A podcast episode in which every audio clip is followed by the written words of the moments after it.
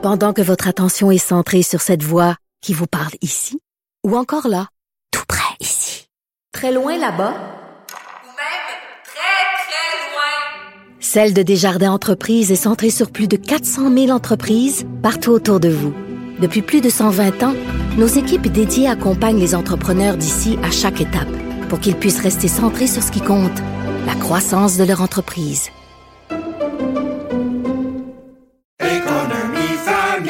Ici Ricardo. Et Émilie, marchand d'IGA. On a envie de vous inspirer à bien manger. À moins de 5 la portion. Suffit de repérer les produits valeurs sûres et de les cuisiner avec une de nos recettes. Les valeurs sûres, c'est bien pensé, hein? Bien sûr! Détails sur IGA.net. Il manie l'idée, la réflexion, la persuasion, le silence. Mario Dumont. Informé, cultivé, rigoureux. Il n'est jamais à court d'arguments. Mario Dumont. Pour savoir et comprendre. Bonjour tout le monde, bienvenue à Cube Radio. Eh bien, euh, journée aujourd'hui euh, quand même heureuse pour euh, le Québec, en fait, au moins pour tous ceux qui croient au développement économique, au développement hydroélectrique. Euh, ce qui, comme d'autres choses, ne fait plus l'unanimité en ces jours, mais c'était l'ouverture officielle à l'inauguration, j'aimerais dire, de la Romaine. les centrales, les quatre centrales de la Romaine sont déjà en production, mais ça avait jamais été comme complexe dans son ensemble. Ça avait jamais été officiellement inauguré. Donc, ils sont partis en avion tous ensemble, François Legault, Michael Sebia, Jean Charest, l'ancien premier ministre, pour aller procéder à cette inauguration aujourd'hui. Et on rejoint l'équipe de 100% Nouvelles. 15h30, c'est le moment d'aller retrouver notre collègue Mario Dumont. Alors, Mario, euh, jour 6 de violence entre Israël et le Hamas. Aujourd'hui, il y a eu quand même des développements majeurs. Le premier ministre d'Israël, Benjamin Netanyahu, qui a décidé de montrer au secrétaire d'État américain, Tony Blinken, des photos de cadavres de bébés qui ont été tués, calcinés par euh, le Hamas. Bon, on a décidé de ne pas montrer ces photos-là parce que c'est abominable. Euh, on avait eu vent au début, là, euh, samedi dernier ou dimanche, Mario, qui avait eu ces gestes qui avaient été commis à l'endroit d'enfants, de bébés. Puis finalement, ça avait été démenti. Puis aujourd'hui, bon, le premier ministre qui arrive et qui montre ces photos aujourd'hui au secrétaire d'État. Qu'est-ce qu'on doit comprendre de tout ça? Hmm. Ouais, ça avait été comme nuancé, le démenti qu'il y en avait 40. À un certain point, on a compris qu'il y en avait 40, dont certains avaient été brûlés, dont certains avaient été décapités, mais pas tous. Il y avait comme de la confusion. Euh, c'est un général, en fait, de l'armée israélienne là, qui faisait partie de l'équipe qui avait constaté ce qui s'était passé dans ce kibbutz, qui avait été le premier à en parler publiquement. Bah, je pense qu'un mélange de euh, Israël veut continuer à garder l'opinion publique alertée à la gravité des horreurs qui ont eu lieu. Mm-hmm. Et euh, ben parce que il y a comme toute une euh, réflexion sur, euh, tu sais, toujours la notion de réaction proportionnelle. On dit, tu sais, euh, Israël doit, oui, va attaquer Gaza, mais de façon proportionnelle. Les attaques sur Gaza à l'heure actuelle sont extrêmement dures, mais je pense que, tu sais, c'est la, question que certains posent. Qu'est-ce qui est quand tu regardes les photos de ces bébés, qu'est-ce qui est proportionnel à ça Qu'est-ce qui est proportionnel à une telle attaque? Ben c'est ça. Et il faut rester prudent. Est-ce qu'on doit comprendre qu'on se prépare à une attaque, une réplique encore plus violente ou l'offensive terrestre qui pourrait commencer au cours des prochaines heures? Euh, ça peut difficilement être plus violent. Là. Présentement, euh, je lisais des rapports, on entend toutes sortes de rapports, mais je lisais des rapports euh, sur le nombre de bombes à l'heure, le nombre de missiles ou de, de, de bombes ou de, de roquettes qui sont tirées à l'heure c'est considérable. En fait, euh, rarement une zone aurait été bombardée autant que Gaza dans les derniers jours. Là.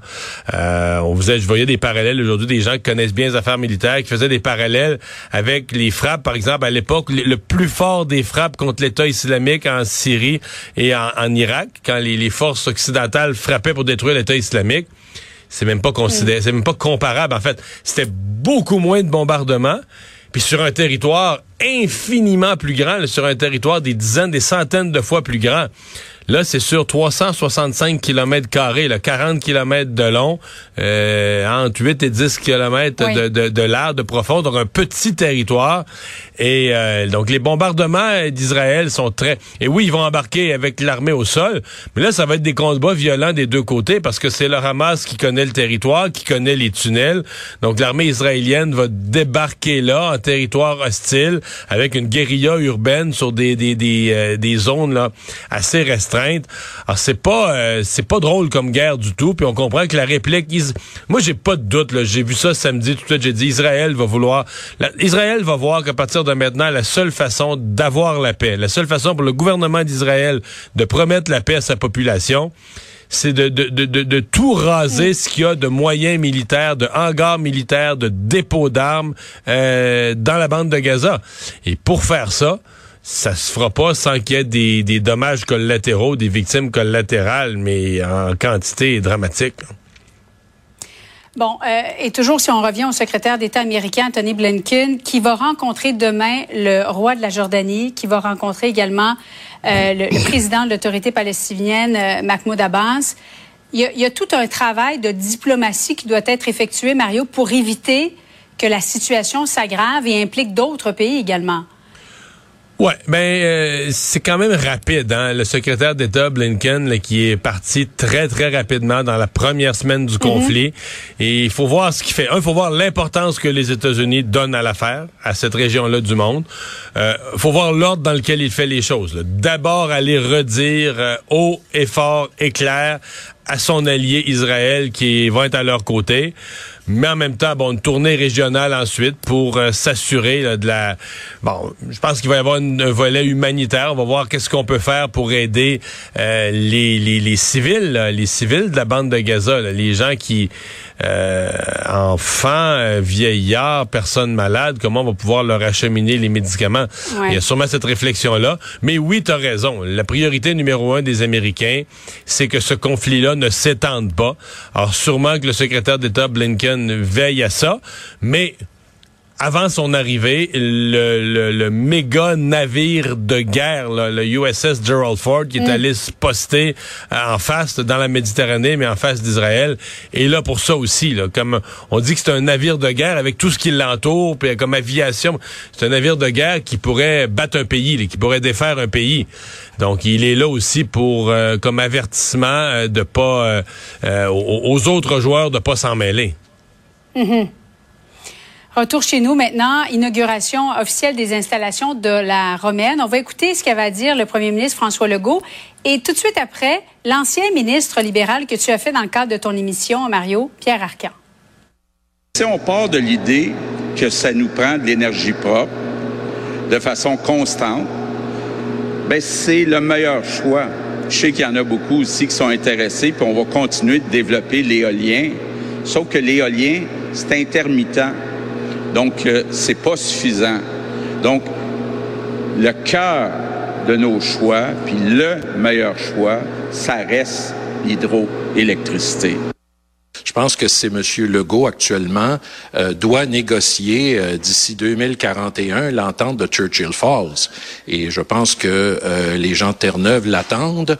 Et donc, lorsqu'il parle de barrage à gauche et à droite, c'est qu'il veut se donner la marge de manœuvre nécessaire. Mario, Québec est en train de préparer le terrain tranquillement. Oui, ben je pense que tout ça est vrai. Je pense que François Legault mm-hmm. euh, est de plus en plus convaincu du développement hydroélectrique. Moi, euh, tu sais, peut-être dans une, moi j'ai jamais douté. Euh, euh, depuis que j'ai l'âge de 20 ans que je comprends pas que le Québec a pas développé davantage. Moi, j'étais pour le projet Grande Baleine. Euh, j'ai toujours pensé qu'on aurait pu s'entendre avec les cris à l'époque. C'était ça qui était le blocage. Mais on mhm. s'était entendu avec les cris sur pour la Bay James. On aurait pu s'entendre avec les cris à nouveau. Mais enfin, euh, je demeure convaincu de ça. il faut toujours se souvenir euh, sur l'opposition des, des environnementalistes. Les environnementalistes étaient contre les premiers barrages de Robert Bourassa dans les années 70. Alors, si on les avait écoutés là-dessus aujourd'hui, le Québec produirait son électricité avec du nucléaire, des usines au gaz, des usines euh, au, pétrole, puis il dénoncerait ça aussi. donc, tu sais, c'est, le Québec a besoin d'énergie, va avoir besoin. On, se promène partout à dire on va tout électrifier. Là. Monsieur Legault, Monsieur Fitzgibbon, les autres leur disent, ils disent on va électrifier les transports, le camionnage, les autos, on va électrifier toute notre industrie lourde. Euh, puis l'opposition dit vous en faites pas assez, il faudrait électrifier plus vite les bâtiments, tout le chauffage. Mais là, il faut être sérieux. Si on fait tout ça, un, c'est pas vrai que ça va se faire avec un peu d'efficacité énergétique d'économie d'énergie. Oui, il faut le faire, mais ce sera jamais assez. Et l'éolien, Monsieur Legault dit l'éolien, c'est intermittent. Oui, c'est vrai, le vent, c'est intermittent, mais c'est pas juste ça. Pour les quantités d'énergie qui vont être requises, requises au Québec, eh, vous pensez au nombre d'éoliennes, il y aurait des opposants, des opposants. Si on mettait le nombre d'éoliennes qu'il faut pour faire ces quantités d'énergie-là, on, on dévisagerait toutes les régions du Québec, il y aurait des opposants à la tonne aussi, là. Euh, et on a su que c'est finalement en novembre euh, que, que M. Sébian va déposer le plan, euh, les besoins énergétiques. Les attentes sont élevées là parce que finalement on parle de barrage, de, de nucléaire. bon, nucléaire, pas d'acceptabilité sociale. On parle d'éoliennes, mais on ne sait pas vraiment combien d'électricité ça va nous prendre dans les 30 40, 50 prochaines années. Ouais. Mais les attentes sont élevées sur le deux, les deux plans là, de M. Sébia à venir. Le plan sur la quantité d'énergie requise, puis le plan sur comment on pourrait la produire. Parce que sincèrement, pour moi, c'est la faiblesse dans l'action du, du gouvernement. Là. Ça paraît ambitieux, mm-hmm. M. Legault, tout ça. Mais euh, j'ai l'impression d'assister à un gros brainstorming en, plein air, là, où le premier ministre, le ministre de l'Énergie disent tout ce qu'ils pensent. Une journée, ça prendrait euh, un Hydro-Québec et demi, le lendemain, un et trois quarts. Mm-hmm. L'autre journée, ça prendrait carrément deux Hydro-Québec. Je comprends que de façon générale, c'est un peu ça. Ils réfléchissent à haute voix, ils constatent puis ils préparent les esprits au fait qu'on va avoir besoin de plus d'électricité. Mais il y a un point où tu peux pas être en, constant, là, euh, constante réflexion à haute voix. Il y a un point où il faut que, hey, c'est des milliards, euh, c'est des décisions qui, sont lourdes de portée pour l'avenir. Donc, il y a un point où il faut que tu puisses euh, mettre ça sur papier, coucher ça sur papier, avoir des plans précis. Bon, je pense que là-dessus, par exemple, avec Michael Sebia, on est, on est équipé. On a un homme de confiance pour nous, nous mettre sur le droit chemin. Mais oui, il faut mettre des plans, autant sur les besoins énergétiques que sur la production. Il faut mettre sur papier des plans précis. Puis après ça, ben, se mettre au travail. Alors, novembre prochain, ce plan qui sera présenté. Merci beaucoup, Mario. Bonne fin d'après-midi à toi. Au revoir.